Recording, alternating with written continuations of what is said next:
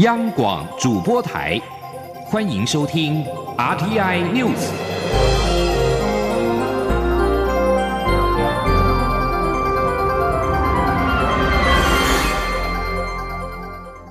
听众朋友您好，欢迎收听这节央广主播台提供给您的 RTI News，我是张顺祥。蔡英文总统出席台中市小英之友会会长交接典礼时表示，台海中线就是台海和平指标。中国飞机越过中线就是破坏和平现状，要保住台海中线没有迟疑的空间，蓄意跨越就强势驱离。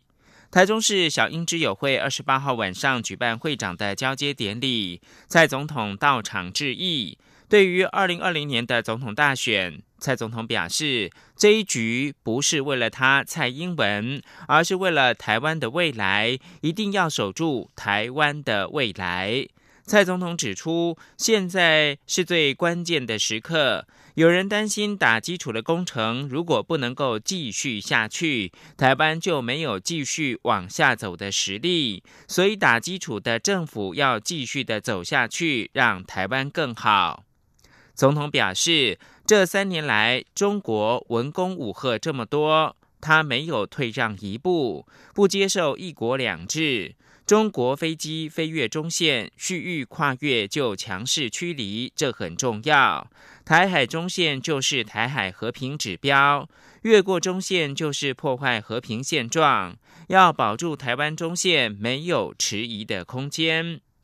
总统还表示，国际社会没有人说他是麻烦制造者。他替台湾人讲出台湾人的决心：台湾人要的是主权独立的现状、民主自由的生活、尊严。国际社会给予最大的支持，因为台湾总统讲出这么大的决心，国际社会就知道这个国家以及总统是可以被信赖的，可以一起打拼。民进党秘书长罗文嘉二十七号表示，五月一号中常会将讨论总统初选的启程。争取提名的行政院前院长赖清德表示，二零二零大选局势险峻，民进党总统提名人应该由人民来做主，社会共同决定。民进党十号中执会确定总统初选的协调进入到延长赛。初选时程将延到立委提名完成五月二十二号之后再做民调。民进党总统初选五人协调小组成员之一的总统府秘书长陈菊日前表示，将再找争取党内提名的蔡总统与赖清德谈谈。不过，蔡赖两人至今尚未会面。五月一号是劳动节。罗文嘉受访的时候表示，当天仍然将会召开中常会，处理总统初选的启程。至于政见发表会跟民调的日期，他表示今天二十九号才会看到案子。罗文嘉日前表示，在中执会共识不停止初选的机制，不改变原有的流程之下，预计五月三十一号前就会做总统民调。而行政院的前院长赖清德二十八号现身，用行动带来希望。高雄场的签出会受到大批民众热情的捧场。谈到二零二零总统的选举，他重申希望能够跟跟高雄市的市长韩国瑜进行君子之争，明年元月十一号一决雌雄。而在国民党方面。高雄市长韩国瑜三十号将出席前总统马英九主持的圆桌论坛。据马办人士二十八号表示，红海董事长郭台铭得知消息之后，也将排开行程参与圆桌论坛，与韩国瑜同台。新北市的前市长朱立伦也会出席，而立法院的前院长王金平则表示呢，今天二十九号才会决定。马英九基金会三十号将举办突破困境、迎接挑战、重振台湾竞争力会议。韩国瑜将在当天下午跟国民党的主席吴敦义会谈结束之后，将赶赴出席马英九所主持的圆桌论坛。王金平对于是否出席马英九主持的圆桌论坛受访时表示。他原定是不出席，因为有其他行程。但是马英九办公室打电话再次邀约，所以他跟马办表示，今天二十九号会做最后决定。此外，国民党的前立委蔡正元在日前脸书爆料，去年高雄市长选举，国民党主席吴敦义曾经交付新台币四千万元给韩国瑜。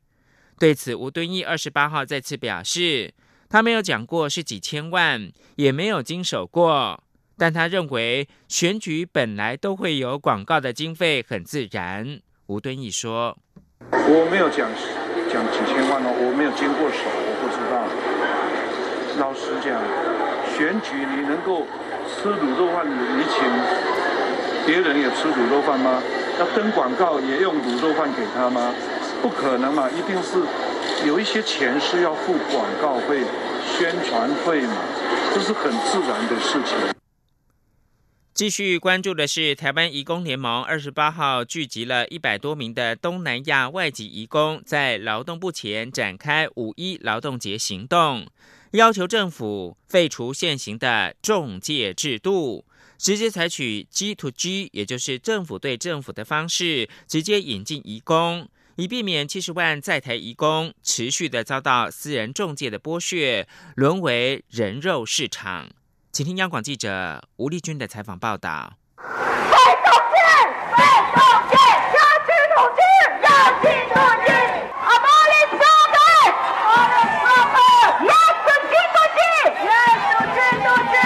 一两百名外籍工二十八号在五一劳动节前的假期聚集在劳动部前，要求劳动部比照韩国废除现行的中介制度，改为 government to government。政府对政府的方式直接引进移工。台湾移工联盟代表陈荣柔表示，台湾引进外籍移工已经超过二十七年，在台移工也于去年底突破七十万人。然而，长久以来，私人中介公司却利用移工不安文化、不解制度、资源有限、语言不通的窘况，垄断移工就业市场，并收取各种名目的费用，导致许多移工不是。是背债返国就是被迫逃跑。陈荣柔进一步指出，每位移工来台前就得事先支付新台币八到二十万元不等的中介费，在台三年期间还要向中介缴纳高达六万元的服务费。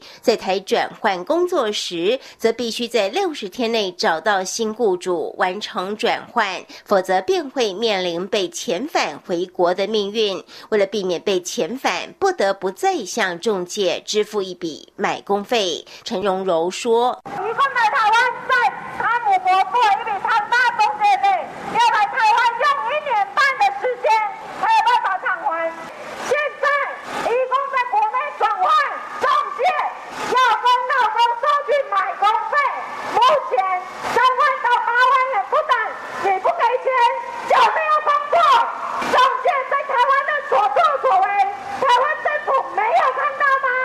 义工联盟指控劳动部明知中介的剥皮恶行，却始终不愿担起责任，成为放任中介剥削义工的帮凶。尽管劳动部已于两千零七年成立直接聘雇联合服务中心，二零一六年废除每三年强制离境一天的条款，并成立外籍劳工转换雇主专区以及就业服务站，但却因为缺乏双语甚至多语服务，导致需要的移工们看不懂也听不懂，呼吁政府正视移工们的需求。中央广播电台记者吴丽君在台北采访报道。国际新闻：在华府跟平壤的契合协商陷入到僵局之际，北韩领导人金正恩跟俄罗斯总统普廷二十五号首度的面对面会谈。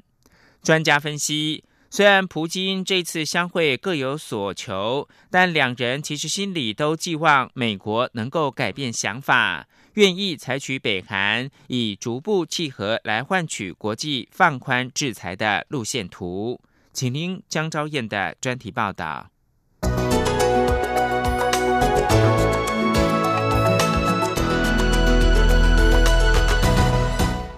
自北韩领导人金正恩去年启动外交攻势，分别与美中韩领导人见面之后，看来不愿被冷落的俄罗斯总统普廷也数度邀请金正恩访俄，并在远东城市海参崴迎来金正恩的到访。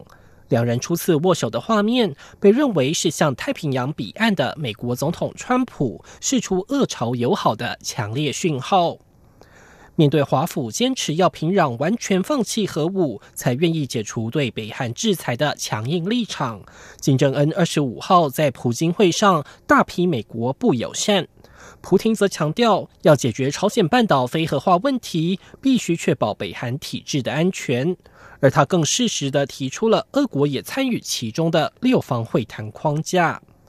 六方会谈框架是由美、中、俄、南北韩与日本为了解决北韩核武问题举行的多边会谈，但北韩自二零零九年退出之后，这个会谈已经名存实亡。在美国甩开其他国家单独与北韩谈契合未见成果之下，俄国此时介入，正是争取朝鲜半岛问题发言权的好时机。俄国的前身苏联虽然是北韩的重要盟友，但自苏联瓦解之后，俄国强化了与南韩的贸易关系。另一方面，由于北韩于二零一六、二零一七年频频测试飞弹与核武，俄国选择加入国际制裁平壤的行列。根据《莫斯科时报》，去年俄国与北韩的贸易额下滑至三千四百万美元，仅占北韩贸易的百分之一点二。换言之，现在俄国对北韩并没有太多的经济筹码。美国之音分析，克里姆林宫现在正试图扭转冷战过后俄国在东亚影响力下滑的趋势。为了要达成目标，莫斯科必须强化与北韩的关系。另外，要避免邻国因为发展核武引爆冲突，以及避免与区内的美军直接对峙，俄国都不能忽略北韩。这或许是急于展现国际影响力、不让美国专美于前的普廷想要见金正恩的原因。普廷对普京会有自己的想法，金正恩的愿望清单当然也不少。华盛顿邮报与美国之音引述专家报道，在今年二月的川金二会以无协议破局告终之后，与世界级领袖召开峰会，有助于金正恩挽救形象与地位。至于金正恩实际上可能开口向俄国要些什么，专家认为，金正恩可能要求普廷承诺北韩遭受攻击时给予军事支援，以及未来在联合国给予平壤外交支援等等。毕竟，俄国是握有否决权的安理会常任理事国之一。但金正恩盼望的经济利益恐怕无法笃定到手。依据国际制裁令，俄国必须在十二月把大约一万名北韩移工全数遣返出境，借此断绝平壤政权赚取外汇、发展核武的管道。金正恩当然希望扭转局势，同时北韩也有意购买俄国新型的客机来取代北韩老旧的机队，但这些需求跟俄国据传偷偷运油给北韩一样，都违反了制裁平壤的决议。俄国不会公开允诺和承认。这场峰会，普京两人对彼此都有所求。但今日，俄罗斯与美国有线电视新闻网也引述专家分析，峰会更重要的目的是要做事给美国看，要让美国知道北韩有其他国家可以倚靠。但美国倒不必担忧俄国捣乱，大肆对北韩输送利益。毕竟，俄国目前经济状况不佳，而且北韩非核化是美俄的共同利益。可以预见，普京会结束之后，俄国与北韩的互动不会出现大幅变化。南韩釜山大学政治学系教授凯利则形容，这场普京会比较像是要鼓动其他人参与非核对话，促进让步。目前平壤虽然痛批立场强硬的美国国务卿蓬佩奥，要美国把他赶出谈判桌。据传金正恩也已把身旁的鹰派劳动党中央委员会副委员长金英哲边缘化。北韩明暗讯号齐发，美国是否可能因此改弦易辙？全球正密切关注中。以上专题是由编译杨昭燕编辑播报，谢谢收听。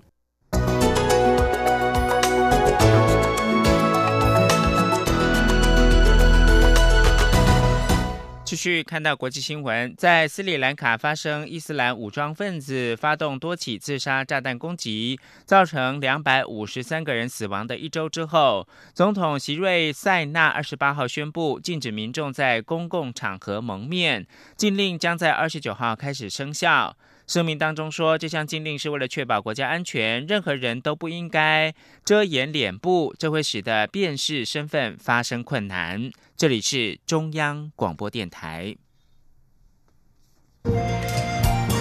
是阳光，翅膀打开了世界之窗；是阳光，翅膀环绕着地球飞翔。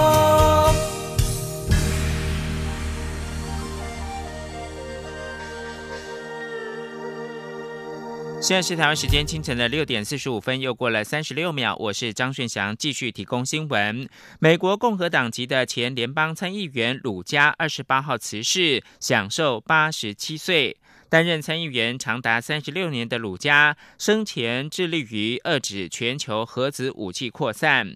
总部设在华府的非营利组织鲁加中心声明表示。因为受到慢性炎症脱髓鞘多发性神经病变并发症的影响，鲁加病逝于维吉尼亚州的伊诺瓦费法克斯心脏跟血管研究所。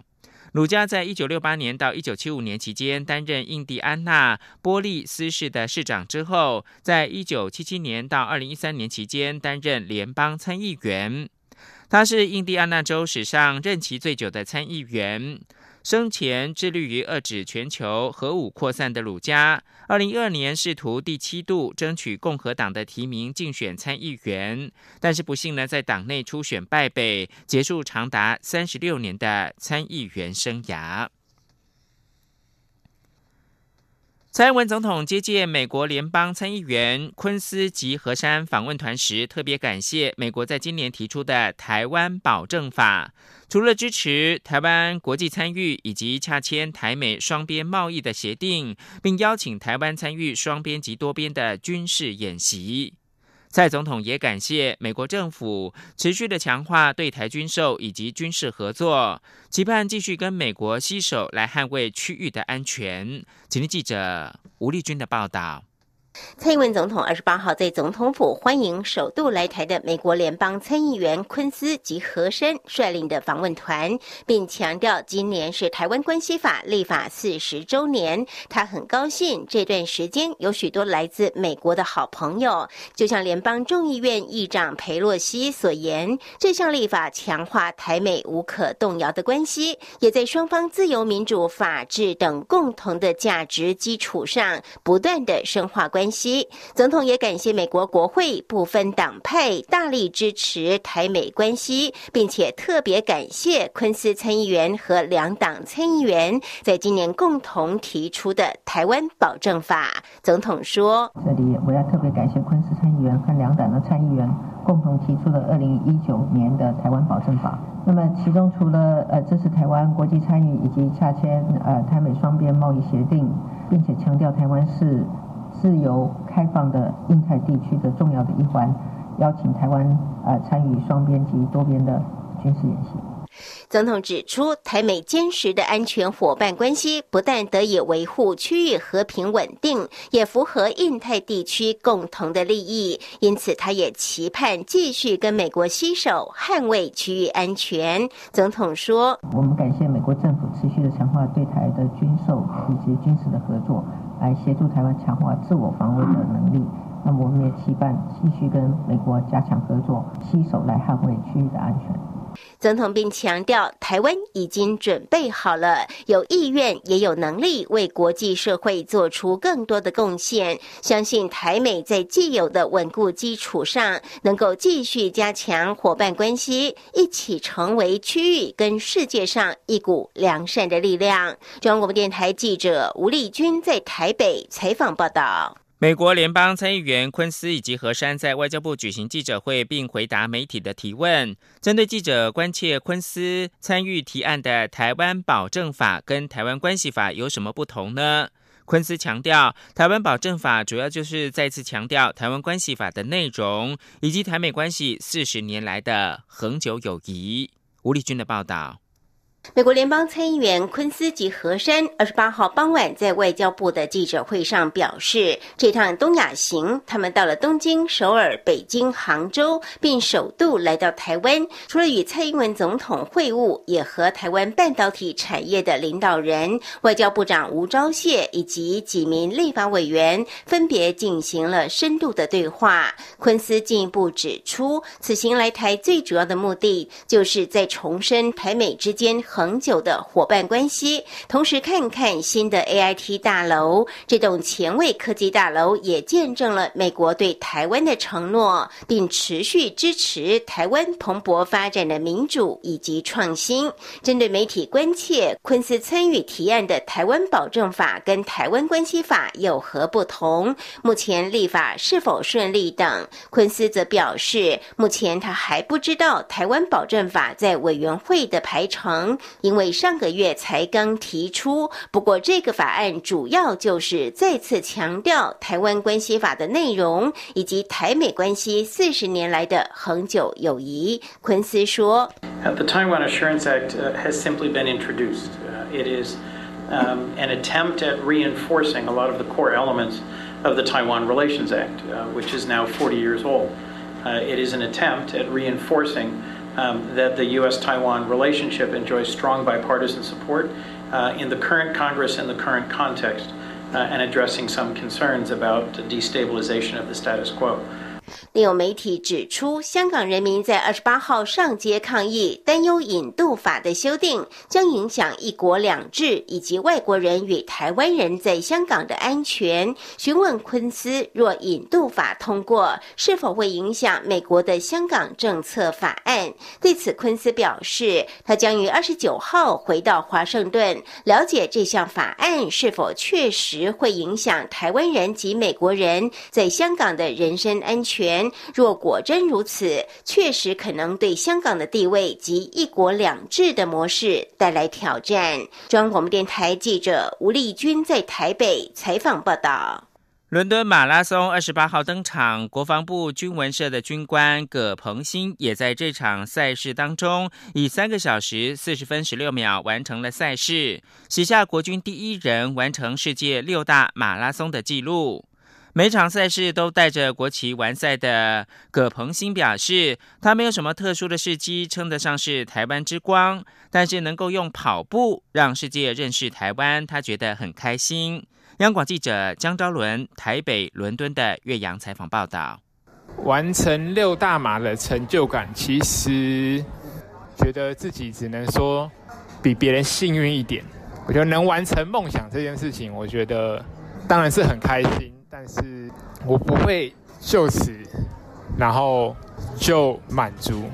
跨越伦敦马拉松终点线的那一刹那，国防部军文社新闻官葛鹏兴写下国军第一位成功挑战世界六大马拉松纪录。但他的心情很平静，更多是不舍与感动。感动的是沿途这么多民众在寒冷天气中热情为跑者加油；不舍的是他在短时间已经没有如此盛大的国际马拉松赛事可以挑战了。葛鹏兴也一如过去挑战东京马拉松、芝加哥马拉松、纽约马拉松、柏林马拉松、波士顿马拉松一样，在终点线高举国旗，留下纪念。葛鹏兴说：“我不像什么台湾之光，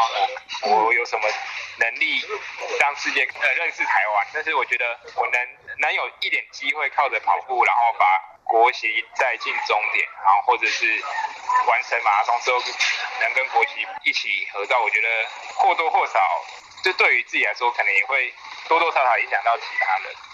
目前服务于国防部军事新闻通讯社的葛鹏新，毕业于国防大学政治作战学院新闻系。二零一四年毕业后，因为热爱运动与训练，加入了陆军两栖侦察营，也就是俗称的海龙蛙兵。严格的除训过程，造就葛鹏新良好的体能基础。葛鹏新说，他因为念军校，必须接受跑步等体能训练。也因此跑出心得。后来得知世界上有所谓六大马拉松，他就在自己的日记本上写下心愿，希望有朝一日能挑战六大马。为了挑战六大马，葛鹏先在军文社工作之余，必须抽空练习跑步。有时清晨四五点就要起床，有时晚上也会安排跑步时间。他说，每一次出差，他的行李一定多一双跑鞋，还有跑步衣，为的就是让自己随时可以训练。二零一五年，葛鹏先完成东京马拉松。跨出梦想第一步，最终花了五年时间完成六大马。他说，很多人可能抽签都未必能抽中跑东京马拉松，有很多人练习了很多年，也未必能达到波士顿马拉松报名门槛。他只能说自己真的很幸运。对葛鹏兴来说，跑步就像跟自己的一场对话，在跑步过程中可以抽离自己，更专注思考自己在工作上遇到的瓶颈或人生方向，同时又带领他看到世界各地不同的风景。他强调，重点在于享受过程，就像他很喜欢的一句座右铭：“人生中要的不是胜利，而是奋斗；最本质的不是征服，而是奋力拼搏。”由于六大马里程每场都长达四十二点一九五公里。每每在过程中撑不下去时，葛鹏星总是告诉自己，连严苛的两栖特种部队训练都撑过来了，没有什么不能克服的，以此砥砺自己。因为爱上跑步，葛鹏新也看了日本作家村上春树所写的关于跑步。我想说的其实是，书里提到他沿着波士顿查尔斯河畔跑步时所见的沿途风景。葛鹏新也利用跑波士顿马拉松机会，特别观察了一下，对于村上春树所描写的跑步心情，特别感同身受。完成世界六大马挑战之后，葛鹏先说：“这不是终点，而是有一个开始。他不只会继续跑步，同时也定下另一个目标，希望挑战三铁，继续下一阶段逐梦之旅。”中国电台记者张昭伦台北、伦敦、岳阳采访报道。继续看到还是比赛方面的好成绩。新加坡总统杯运动舞蹈锦标赛，台湾夺得了四金一银跟二铜。新加坡二十八号举办总统杯的运动舞蹈锦标赛，台湾国际标准舞的选手表现优异，一共夺得了四面金牌、一面银牌跟两面铜牌，另外获得第四名跟第六名的好成绩。新加坡总统杯的运动舞蹈锦标赛，一共有越南、马来西亚、新加坡、台湾、菲律宾等国的选手参与。台湾有廖宇航、江婉珍、林廷俊跟陈怡安、曹伯成以及陈延安、陈宗凯跟曾怡萱等四组的选手参赛。林廷俊跟陈怡安在成人 A 组摩登当中获得了银牌，WDSF 世界公开成人拉丁拿到了第六名的好成绩，而廖宇航跟张婉珍参加成人拉丁 B 组获得铜牌。另外，曹博成跟陈延安参加的是青少年公开标准，夺得了金牌。另外，在青少年二级公开赛拉丁组森巴跟恰恰以及论巴都夺得了金牌。另外，在街舞是得到了铜牌。而陈宗凯跟曾怡轩参加的是青少年二级公开拉丁组的森巴以及恰恰，还有伦巴跟街舞都得到了第四名。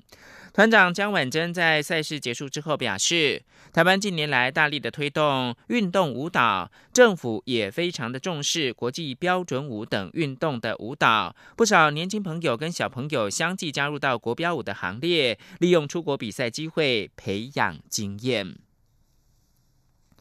再来看到是日本文化庆典 Nico Nico 超会议，二十七跟二十八号两天吸引了近十七万人到场，超过六百六十万网民的观赏。今年台湾首度大规模的设摊，让日本的民众欣赏到庙会跟阵头的表演，体验到虚拟机车瀑布，感受浓浓的台湾味。Nico Nico 超会议今年迈入到第八年。展览主题包含了日本的传统电玩、动漫、音乐、舞蹈、角色扮演、料理、铁路、政治等等，是日本最大规模的文化展示活动，也是先进展示技术发表的重要场域。今年超会议二十七跟二十八号是在日本千叶县的木章展览馆来举办。最后看到的是，迪士尼公司表示，超级英雄电影《复仇者联盟四：终局之战》上映之后，刷新了全球的票房。截至二十八号，估计已经达到了十二亿美元。根据迪士尼的估计，从二十五晚间到二十八号，《复仇者联盟四》在美国和加拿大全球最大电影市场的首映周末票房达到了三亿五千万美元。以上新闻由张顺祥编辑播报。